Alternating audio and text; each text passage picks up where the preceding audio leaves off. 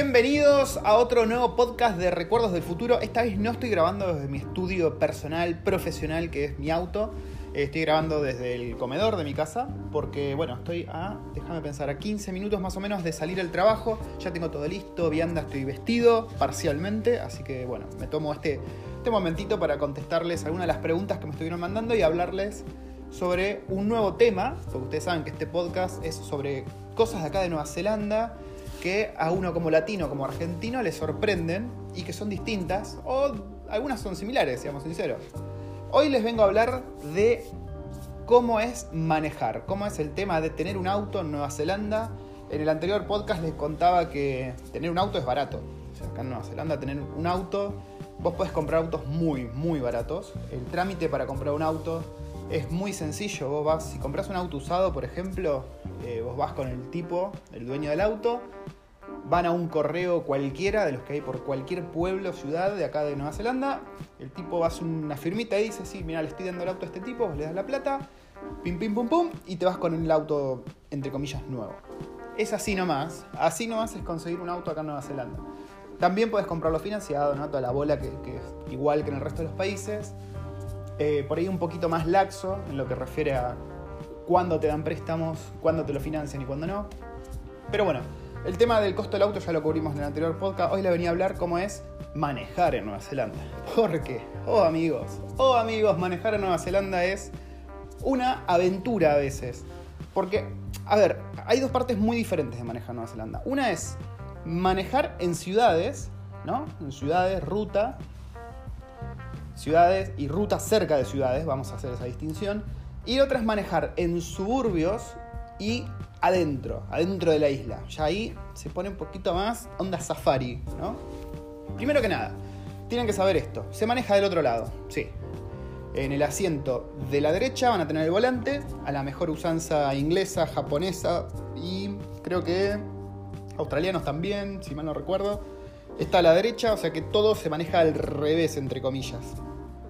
Por lo que si vos estás acostumbrado a manejar en Argentina, o bueno, cualquier país de Latinoamérica, al principio te va a resultar un poco chocante cuando estás tomando la curva y ves que te viene el auto por la otra mano y decís, oh, me la va a pegar.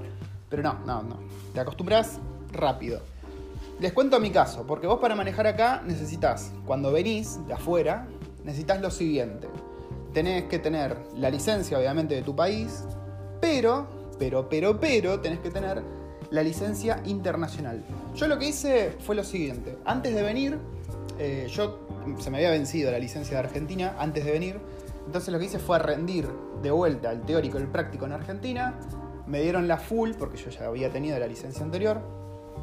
Y ese mismo día fui al Automóvil Club Argentino y hice pum pum pam pam, tramité la licencia internacional que te da permiso para manejar por un año en otros países, ¿no? Te dan toda la traducción, toda la bola.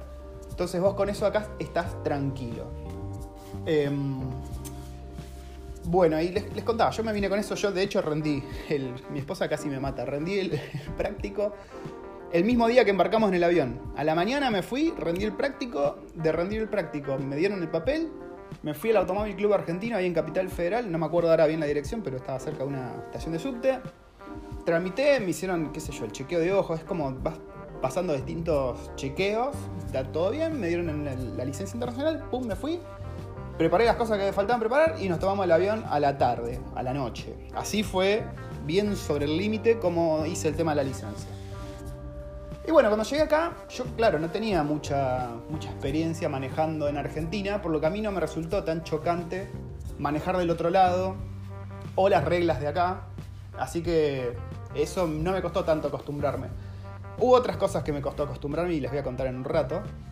Pero eh, lo que es manejar del lado derecho, a mí no, la verdad que no me afectó para nada.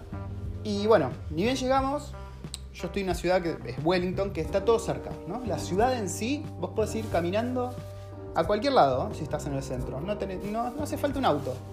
Pero, bueno, teníamos que, que, conocer, ¿no? Un poco dónde estábamos, ver qué otros lugares podíamos ir para mudarnos, que pum, que pam. Así que, bueno, dijimos, vamos a comprar un auto al segundo mes más o menos, de haber estado acá, eh, fuimos y compramos un auto. Un auto japonés, porque acá hay mucho, como les contaba, mucho auto de segunda mano japonesa. que salen dos mangos, son muy buenos, no gastan nada, así que dijimos, listo, vamos a mandarle. Imagínate, nos fuimos en tren, más o menos unos 20 minutos de acá, a otro suburbio, y cuando llegamos al lugar este para comprar autos, claro, yo no, venía con cero experiencia de manejar eh, autos. encima, bueno, del otro lado, mal que mal, me da un poco de quickie, meter cambios, acá es distinto porque casi todo es transmisión automática.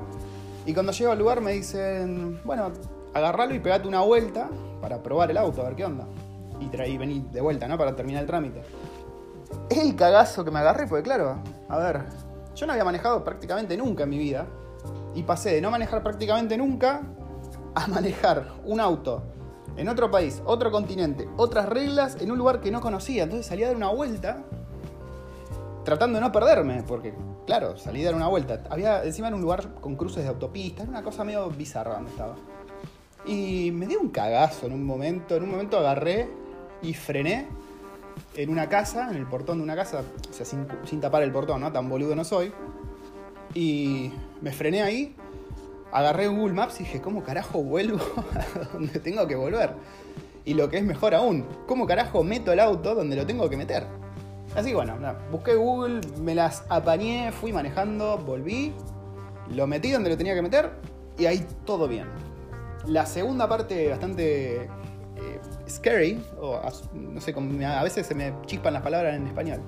La segunda parte que me dio cagazo fue cuando tuvimos que volver. Porque claro, ahí mismo haces el trámite, compras el auto y te vas con el auto. Y obviamente tenía que manejarlo de vuelta a nuestro hogar, dulce hogar. Y para eso tenía que cruzar desde ese suburbio, venir hasta el, hasta el centro de Wellington por autopista. Con toda mi familia adentro. Con el bebé, que claro, el bebé nunca había andado en auto prácticamente. Eh, los primeros, las primeras semanas lloraba, pero que yo no te puedo explicar, se ponía como laco dentro del auto.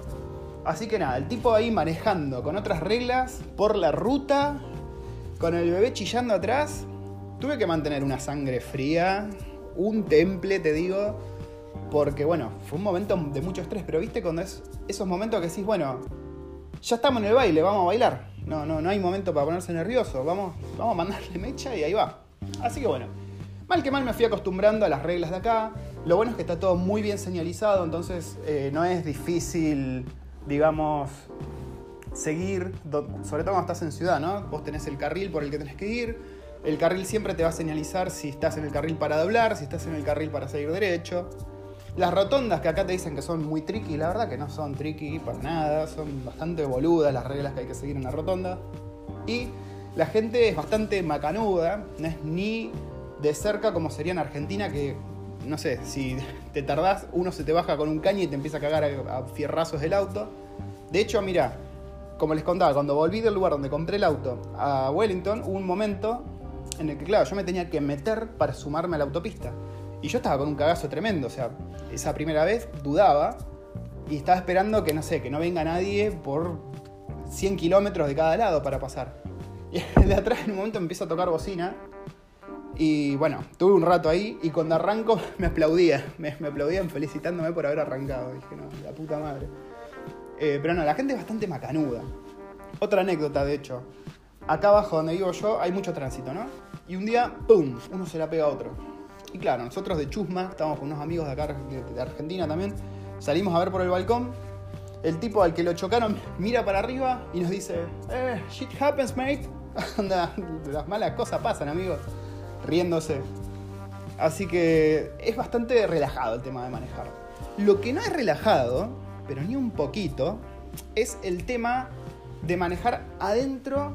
O sea, cuando te metes, cuando salís de la ciudad y te empezás a meter en lugares más agrestes, digamos, o cuando te metes en suburbios. Por ejemplo, acá en Wellington, si yo ahora miro por la ventana, estoy rodeado de montañas, ¿no? Y en esas montañas hay pueblos. Que sí, se ve hermoso de acá, es precioso. Pero, pero, pero, cuando te tenés que meter con el auto, tenés que ir barranca arriba, muy empinado. Em, y a veces te da un quickie tremendo porque es muy empinado y a veces son calles muy angostas. Y a veces dejan los autos estacionados ahí en, una de, de, las manos, digamos. Y vos, claro, vas yendo en subida, viene otro en bajada, pero al mismo tiempo tenés un auto bloqueando tu carril, entonces tenés que doblar. Y bueno, eso al principio me costó bastante. También hay mucha vuelta. como estamos en, zona de montaña, hay mucho giro. Entonces, si sos de marearte, o sea, vos no porque vas a estar manejando, dudo que te marees. Pero tus acompañantes, sobre todo los niños, eh, lo padecen mucho. O sea, vas, prepárate para tener vómitos en el auto muy seguidos si no les das alguna medicación antes de subir al auto, porque primero que hay muchas curvas, muchísimas, pero muchísimas. Y segundo que, bueno, eh, como les decía, es montaña, vos vas subiendo, hay un momento en el que te apunás y decís, puta madre, ¿qué, qué, qué paz se hizo? Y no, es porque estás apunado y los oídos se te taparon. Eh, y eso a los pibitos eh, les hace, o sea, los pone del orto, les pone de un humor y bueno, te vomitan, se, se arma quilombo, caos. Así que tenés eso muy en cuenta si vas a venir acá o si ya estás acá y tenés que manejar, bueno, ese es un tema recurrente, te diría. Y la medicina está bastante salada. Yo compré hace poco, fuimos a Capity Coast y tuve que comprar la pastilla, son creo que 8 pastillas por 20 dólares de acá. O sea, es ahí un poquito saladix, digamos. Em, y bueno, adentro es, es más salvaje todo, ¿no? Siempre que hablemos de montaña, si vos vas por la parte playa, digamos, la parte llana, una vez que ya te metes adentro es muy tranquilo. Son rutas rectas y rectas de montañitas verdes y vaquitas y ovejas eh, eventualmente vas a pasar un suburbio en el que tenés que bajar la velocidad y no hay mucho problema con eso. Para ir cerrando un poco, les voy a comentar dos cosas más. Una es, ya les comentaba antes, el tema de las multas. Acá está muy controlado eso. Si te pasas de velocidad, hay cámaras, hay de todo y te la van a poner. Y cuando vuelves a tu casa contento, pensando, uy, qué vivo soy, vas a tener la multa ahí pegada. Lo mismo que el parking, si vos lo dejas en un lugar y no pagás, o si te pasas del tiempo que puede estar estacionado gratis, vas a encontrarte con la multita en el parabrisas. Me ha pasado una vez que tuve que hacerlo medio a la fuerza antes de ir a trabajar, que estaban haciendo un trabajo acá en el garage. Tuve que sacar el auto, lo dejé en la loma del orto, cerca acá de una montaña. Dije, jamás en la vida va a venir un agente de parking y va a ver el auto acá porque era un lugar eh, no, muy accesible, digamos. Y cuando volví al trabajo, ¡pum! Tenía la multa ahí, creo que eran 80, 27 dólares, algo así. Y las multas por velocidad, por más que te pases 7 kilómetros de la máxima, son 120 dólares. Hermoso. Y bueno, lo último, les quería contar lo último, lo último, lo último, es el tema de las licencias. Vos cuando venís con la licencia internacional, antes de que llegue el año, de que se te vence, tenés que hacer la conversión a la licencia kiwi. Para hacer la conversión, haces un examen teórico y después de hacer el examen teórico y aprobarlo, haces el examen práctico que este examen te da la licencia full, ¿no? El examen práctico es un manejo con un instructor al lado que va a ir puntuando todo con cara de póker, te va a ir diciendo, bueno, decime qué amenazas ves, qué peligros ves, enumerámelo, qué harías al respecto, y te hace ir por distintos lugares, no te hace estacionar para la full, y es bastante tranca, son, eh, déjame pensar, son media hora o 40 minutos creo, para la full. Y eso lo puedes hacer. Si se te venció la licencia internacional, también lo puedes hacer. Pero no deberías estar manejando. Esa es otra cosa.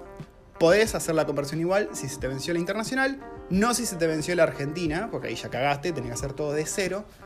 Eh, y lo bueno es que acá no te paran, no es que llega fin de mes y están los zorros como en Argentina parando al tuntum para ver si sacan unos mangos.